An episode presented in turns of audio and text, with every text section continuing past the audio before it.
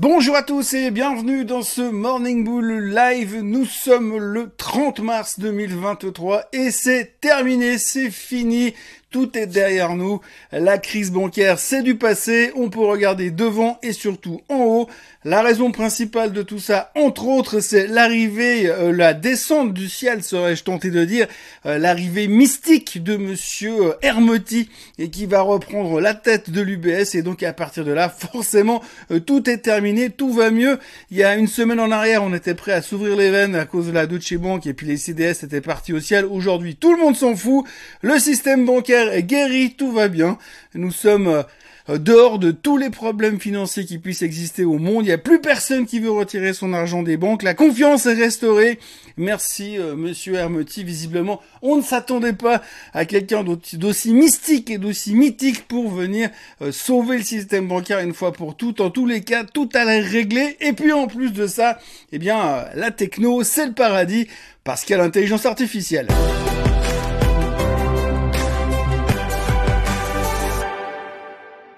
Alors aujourd'hui, si on regarde la performance des indices qu'on a vécu hier, c'était assez spectaculaire. Pour être très franc, quand je regardais un petit peu les indices hier matin, c'est pas du tout ce que j'aurais euh, pensé qu'il se produirait. Et pourtant, ça s'est produit. C'est un peu la loi de Murphy. Hein.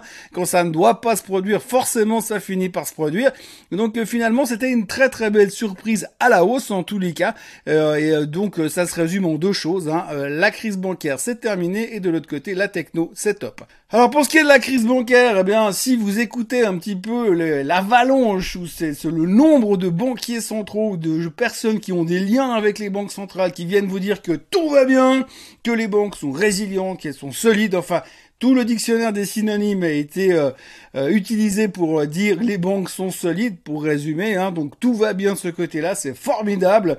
L'économie va bien, les banques sont en forme, les clients ont confiance. On pense d'ailleurs que la banque c'est le truc le plus solide de l'économie aujourd'hui. Hein. On a tourné la veste en espace de quelques jours, mais surtout il y a un truc qui était assez phénoménal, c'était donc l'arrivée de Monsieur Hermeti. Alors Monsieur Hermeti qui était le CEO de l'UBS pendant pratiquement 10 ans, qui a quitté la banque il y a deux ans et demi à peu près, et qui revient aujourd'hui pour assurer la fusion, pour gérer la fusion, comme s'il n'y avait que lui qui pouvait le faire, et que si lui était là, eh bien forcément tout allait changer, ça allait être encore mieux qu'avant. Bref, du coup, JP Morgan n'a qu'à bien se tenir, Bank of America est en danger, les banques françaises vont se faire bouffer, UBS arrive, Hermetier est aux commandes et donc là, à partir de là, tout va être différent. Et en tous les cas, c'est vrai que c'était un soulagement monstrueux puisqu'on a l'impression que dès qu'il y a eu cette annonce, alors tout d'un coup, tout s'est passé euh, beaucoup mieux immédiatement. Hein. On avait quand même deux, trois nouvelles comme quoi le Crédit Suisse avait de nouveau des casseroles pour une histoire d'évasion fiscale aux États-Unis, que l'UBS s'y était mêlé aussi, mais on s'en fout parce qu'il y a Hermetier qui arrive et puis quand Hermetier arrive, les gens se taisent, les gens écoutent et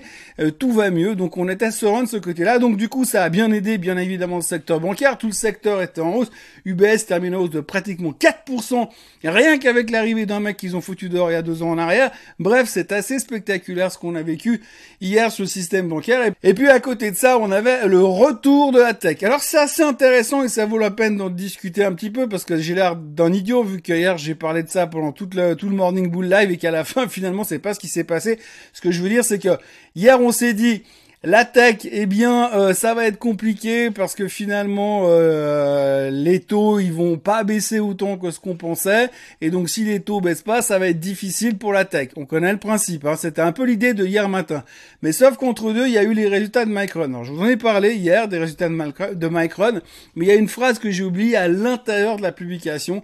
Ils ont dit qu'ils étaient plutôt optimistes pour l'avenir et surtout sur la croissance des ventes liées à l'intelligence artificielle et comme vous le savez, quand vous dites intelligence artificielle, eh bien les yeux s'allument, euh, les feux d'artifice commencent à crépiter, c'est formidable, et donc tout le monde se dit ah bah voilà, on a compris pourquoi.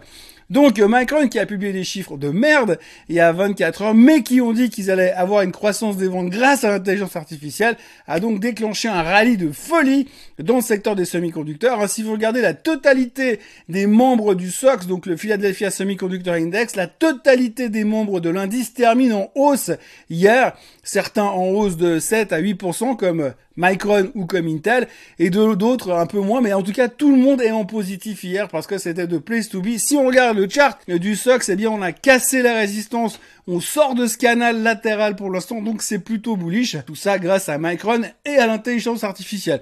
Et puis aussi un peu grâce à Infineon qui a sorti des, euh, des commentaires aussi positifs pour l'avenir. Donc le secteur des semi-conducteurs a bottomé, l'avenir c'est que de la hausse, tout va très bien. Donc voilà, c'est assez, c'est assez paradoxal puisque hier matin on tenait des théories en disant ouais mais tu comprends si les taux baissent pas ça va pas être terrible pour euh, pour la tech donc c'est un peu inquiétant. Surtout que c'est beaucoup monté depuis le début euh, le début de l'année et puis finalement on se dit ah ouais mais finalement tu comprends l'intelligence artificielle. Donc on est de nouveau reparti là-dedans, c'est bien c'est qu'on a une mémoire assez euh, sélective et assez courte puisque finalement on parlait beaucoup de l'intelligence artificielle il y a 3-4 semaines en arrière, euh, pendant le début de la crise des banques. Aujourd'hui, la crise des banques s'est nettoyée. On peut revenir sur les choses sérieuses, l'intelligence artificielle. Et c'est reparti comme en 40. Au passage, puisqu'on parle d'intelligence artificielle, il faudra quand même noter qu'il y a monsieur Elon Musk et monsieur Steve Wozniak. Monsieur Steve Wozniak, c'est un des fondateurs d'Apple à l'époque. Il est plus dedans, mais c'est un des fondateurs d'Apple qui ont euh, écrit une lettre euh, ouverte à tout le monde, en gros, pour dire qu'il fallait faire super attention avec le développement de l'intelligence artificielle et super attention avec le fait que euh, finalement il y avait cette espèce de concurrence entre l'intelligence artificielle et et l'être humain qui était devenu très très dangereux. D'ailleurs, vous savez même pas si c'est moi qui suis en train de faire cette vidéo le matin ou bien si c'est l'intelligence artificielle qui bosse à ma place, alors que moi je suis encore au fond de mon lit. Ils ont fait donc cette lettre ouverte qui dit qu'il faut faire très attention et qu'il faut peut-être se calmer au niveau du développement de l'intelligence artificielle. Oui, effectivement, eux aussi ont vu le film Terminator et eux aussi savent ce que sont les risques de Skynet. The Skynet funding bill is passed. The system goes online on August 4, 1997. Human decisions are removed from strategic defense. Skynet begins to learn at a geometric rate. It becomes self-aware at 2.14 a.m. Eastern Time, August 29th. Donc, ce qui est assez intéressant à observer aujourd'hui, c'est qu'on a vraiment euh, donné l'impression qu'on tournait complètement euh, notre position, puisqu'on était quand même un petit peu crispé il y a encore 24 euh, heures, et tout d'un coup hier, c'était un espèce de soulagement total. Alors, l'intelligence artificielle et Micron, Hermeti et l'UBS, les banques centrales qui soutiennent les banques en général, je ne sais pas d'où vient réellement cet engouement, mais en tous les cas, les gens sont plutôt positifs, et c'est assez intéressant de voir ce qui est en train de se passer sur les graphiques, puisque si on regarde tout simplement le S&P 500, eh bien on voit clairement que sur le graphe qu'on est en train de casser les 4000 à la hausse, c'est plutôt positif. Euh, si vous regardez le Nasdaq ensuite, eh bien le Nasdaq lui est en train de friser les 12 900 et donc de casser cette espèce de double top dans laquelle dans la zone dans laquelle on n'arrivait pas à passer depuis ces derniers temps.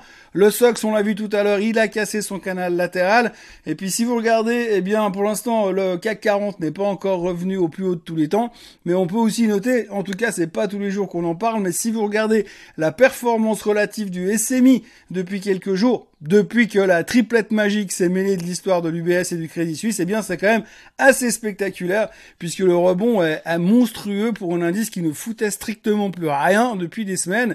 Et on peut pas dire que c'est uniquement à cause des banques que c'est remonté, euh, c'est remonté aussi grâce à Novartis parce que vu le poids des deux banques à l'intérieur du SMI, c'est parce qu'il va nous faire bouger de manière euh, spectaculaire. Mais tout le reste suivait plutôt bien. Donc on a vraiment une espèce d'engouement qui est revenu là tout de suite. Et la grande question qui va se poser maintenant, eh bien c'est les chiffres de l'inflation. Oui, parce que évidemment, maintenant qu'on a réglé le cas euh, euh, de la crise bancaire, eh bien, on va devoir revenir sur le sujet de l'inflation. Hein. Souvenez-vous, on n'en parlait pas plus tard qu'hier que cette crise bancaire permettait de euh, se rassurer en disant l'inflation va naturellement ralentir et donc potentiellement pousser la Fed à bouger dans une direction avec des taux en baisse. Le seul problème, c'est que c'est déjà fini la crise bancaire. Enfin, apparemment, hein. Quand je vous dis c'est déjà fini, c'est ce que le marché est en train de pricer aujourd'hui. Ça veut pas dire que les CDS de, je sais pas, aller au hasard euh, la BNP vont pas exploser la semaine prochaine et qu'on va nous repartir dans l'autre sens. Ça, c'est une autre histoire. Mais ce qu'il faut retenir, c'est comme si, on va dire, si cette crise bancaire est terminée, eh bien on va se reconcentrer sur la thématique de l'inflation. Et ça tombe bien parce qu'aujourd'hui on aura l'inflation en Allemagne qui va sortir, qui devrait être en baisse, net, net baisse depuis le mois dernier, donc bonne nouvelle. Et puis on aura bien sûr les chiffres du PCE qui sortiront cet après-midi aux États-Unis. Alors il y a un mois en arrière, on n'arrivait plus à manger trois jours avant la publication du CPE tellement on était stressé. Et aujourd'hui, eh bien pas du tout, on est euh, plutôt relax puisque l'inflation est devenue un problème assez lointain, mais ça pourrait revenir assez rapidement en pleine figure. Donc du coup, PCE cet après-midi, à surveiller quand même. GDP américain aussi, jobless claims également aux États-Unis, donc pas mal de chiffres qui vont nous faire nous poser pas mal de questions sur l'état de l'économie aux États-Unis, évidemment, et puis on pourra repartir dans le côté macro euh, qui nous a occupé pendant euh, la plupart de ces 12 derniers mois. Donc maintenant que la crise des banques est derrière nous, c'est le retour de l'inflation. Et je pense que après les chiffres de ce matin et de cet après-midi, on y verra un peu plus clair et ça nous laissera l'occasion d'en causer beaucoup, beaucoup et beaucoup demain matin. Et puis pour terminer ce Morning Bull Live, petite euh, histoire rigolote de la journée, parce qu'il faut quand même euh, se rappeler que ce marché, c'est quand même beaucoup d'amusement à la fin. Euh, si vous regardez le titre de SVB, donc SVB a été suspendu le temps qu'on trouve une solution. Maintenant, ils ont trouvé une solution, ils vont vendre les morceaux à, je sais plus quelle autre banque là-bas en Caroline du Nord. Et puis, donc hier, ils ont recommencé à la côté pour pouvoir faciliter l'intégration. Alors, eh bien, simplement, quand elle a commencé à rouvrir hier, elle a bougé dans tous les sens, en baisse de 99,5% depuis la dernière cotation mais par contre, alors, durant la séance, elle est passée par un cent jusqu'à plus de 1 dollar, soit des moves de près de 10 000% euh, sur la journée sur SVB, comme quoi on ne s'ennuie jamais à Wall Street. Et puis, j'en profite aussi pour dire encore deux mots euh, par rapport à l'UBS et au Crédit Suisse, parce que j'ai vu qu'il y a plusieurs personnes qui se posaient pas mal de questions par rapport à, pourquoi est-ce que le Crédit Suisse est toujours coté aujourd'hui. Le Crédit Suisse est toujours coté parce que finalement l'intégration ne se fait pas comme ça. C'est pas parce que Monsieur Hermetier est arrivé hier que tout va changer et tout ira plus vite. L'intégration va prendre encore quelques mois et apparemment, selon ce qui se dit, normalement d'ici la fin de l'année, le Crédit Suisse sera délisté et 100% intégré à l'intérieur de l'UBS. C'est ce qu'on nous dit pour l'instant, mais c'est normal que pour l'instant ça traite encore. Alors ça traite évidemment corrélé avec l'UBS puisqu'il y a une question d'arbitrage, puisqu'il faut tant d'actions UBS pour avoir une action crédit, enfin tant d'actions Crédit Suisse pour avoir une action UBS. Et donc du coup, euh, il y a un petit peu de volatilité par rapport à ça. C'est normal. Euh, ça vaut pas forcément la peine d'aller mettre les mains dans Crédit Suisse pour l'instant. Et c'est pour ça qu'il est encore coté aujourd'hui. Voilà, en ce qui me concerne, euh, je vous encourage euh, à vous abonner à la chaîne Suisse en français, à liker cette vidéo, à la partager un peu partout et à revenir demain matin pour voir ce qu'il en est euh, de l'inflation maintenant que Monsieur Hermetier est en train de sauver le monde à lui tout seul avec son costume de Superman. Passez une excellente journée et puis à demain. Bye bye.